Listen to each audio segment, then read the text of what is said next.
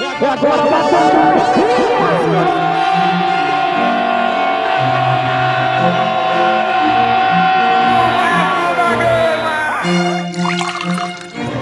Salve, salve torcedor vascaíno, salve, salve torcedora vascaína.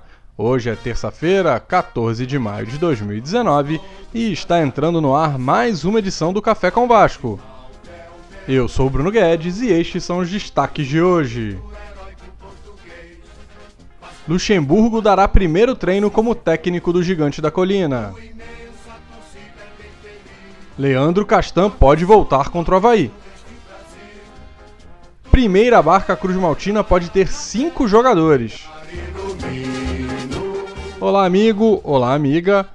Primeiro, desculpa por essa segunda-feira, não conseguimos colocar no ar o Café com Vasco, não deu nem para gravar o programa por problemas técnicos, mas tudo bem, tudo resolvido. Vamos lá nesse primeiro dia da era Pô Fechou no Vascão.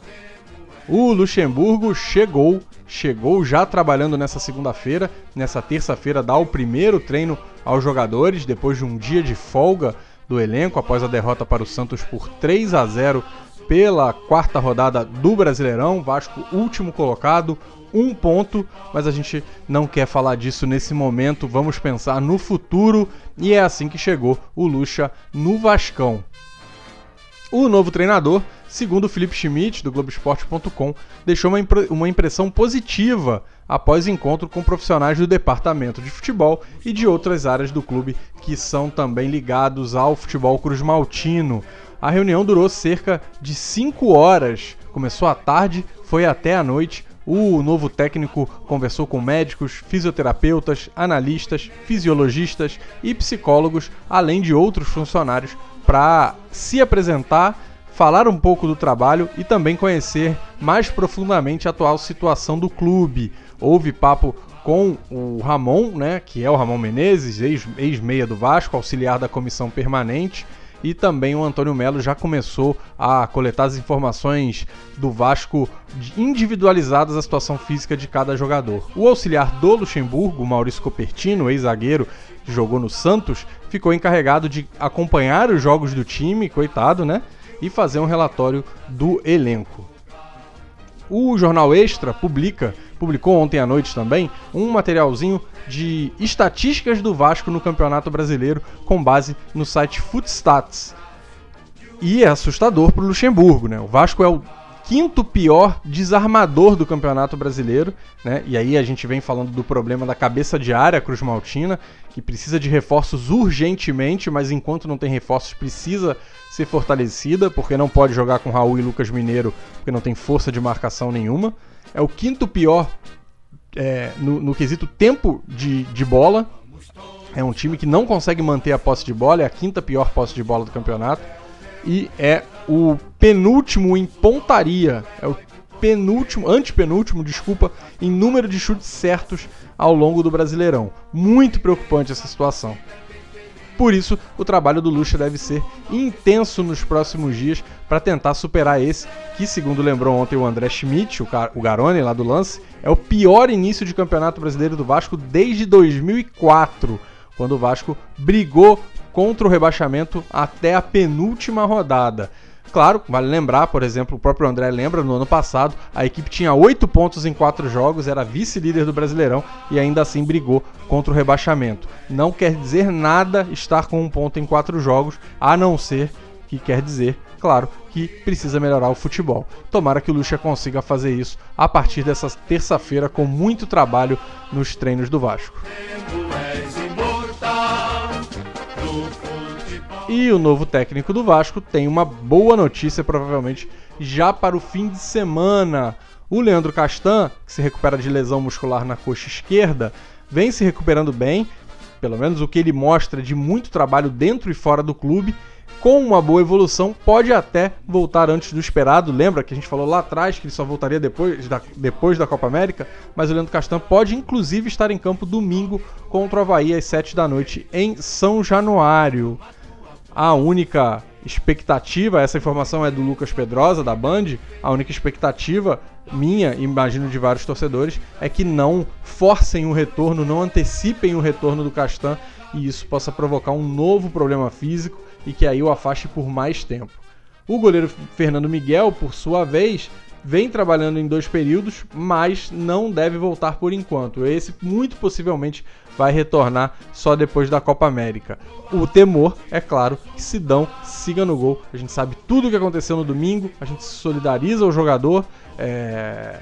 Eu, eu posso dar o meu depoimento pessoal, que votei no Sidão como melhor em campo, muito mais como uma provocação à emissora que faz um, esse, esse craque do jogo que cada vez menos tem sentido colocar na votação popular, porque é isso, você perde o controle de qualquer coisa que possa vir a acontecer.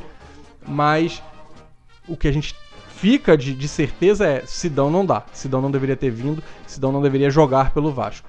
Tomara que o Luxemburgo, é, por mais que eu ache que ele vai querer dar moral ao jogador, pense bem nessa opção para o gol e volte com o menino Alexander como titular na próxima partida até lá, até o retorno do Fernando Miguel, claro. E aí a gente espera também que o Fernando Miguel se recupere, recupere rápido e possa voltar. Mais uma do Lucas Pedrosa, ele publicou ontem que o Vasco vai, né, tem esse interesse, provavelmente vai nos próximos dias começar um enxugamento do elenco.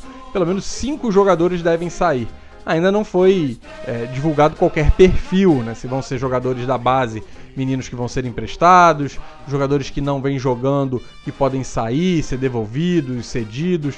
O que ele fala é de que vai haver um cuidado, há a intenção de ter um cuidado para que as saídas não prejudiquem financeiramente o clube. Ou seja, nada de dispensar, nada de rescindir contrato de uma forma unilateral. O Vasco vai tentar encontrar clubes para os jogadores que não estão desejados. Lembrando que são 42 peças no elenco que o Luxemburgo tem para trabalhar. Algumas vinham treinando em separado com o Alberto Valentim e aí vão passar a trabalhar no mesmo horário. Todo o elenco vai estar junto no mesmo horário, porque o Luxemburgo quer observar todo mundo mas é um número exagerado, né? Vamos ver como é que vai acontecer, como é que vão ser esses desdobramentos nos próximos dias. Uma informação legal aqui para o sócio torcedor categoria camisas negras. Os camisas negras são os que pagam um valor menor, já que tem uma categoria de renda mais baixa, né? uma faixa de renda mais baixa. O Vasco fez esse plano especial. O sócio camisas negras, em algumas partidas, tem direito a sorte... participar de sorteios de ingressos e aí recebe o ingresso gratuitamente. Se eu não me engano, esse Vasco Havaí está tendo o primeiro sorteio dos camisas negras. Esse sorteio tem que acontecer em todo jogo em casa, né, Vasco? É, vamos ver se isso vai ser mantido para as próximas partidas.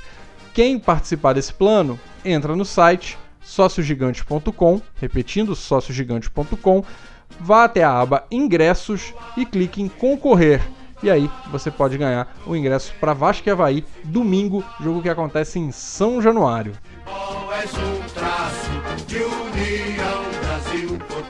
Lembrando que muita gente falou ontem, e é verdade sim, o Vasco faz quatro jogos dos próximos cinco no Rio de Janeiro. E esses cinco são coincidentemente os que faltam para a parada da Copa América. Depois disso vai ser um mês sem o Vasco entrar em campo de maneira oficial por causa da competição que vai acontecer aqui no Brasil.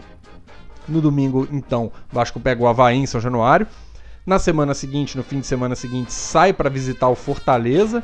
Né, uma, uma, tarefa ingrata, mas vai ser a única viagem para fora do Rio de Janeiro nesses dias. E aí na sequência vem clássico com o Botafogo no estádio Newton Santos e dois jogos como mandante, provavelmente em São Januário, na sequência contra o Internacional e depois contra o Ceará. Os dias aí, a princípio, marcados para 9 e 13 de junho. São os dois jogos que o Vasco fará antes da parada para a Copa América dentro de casa.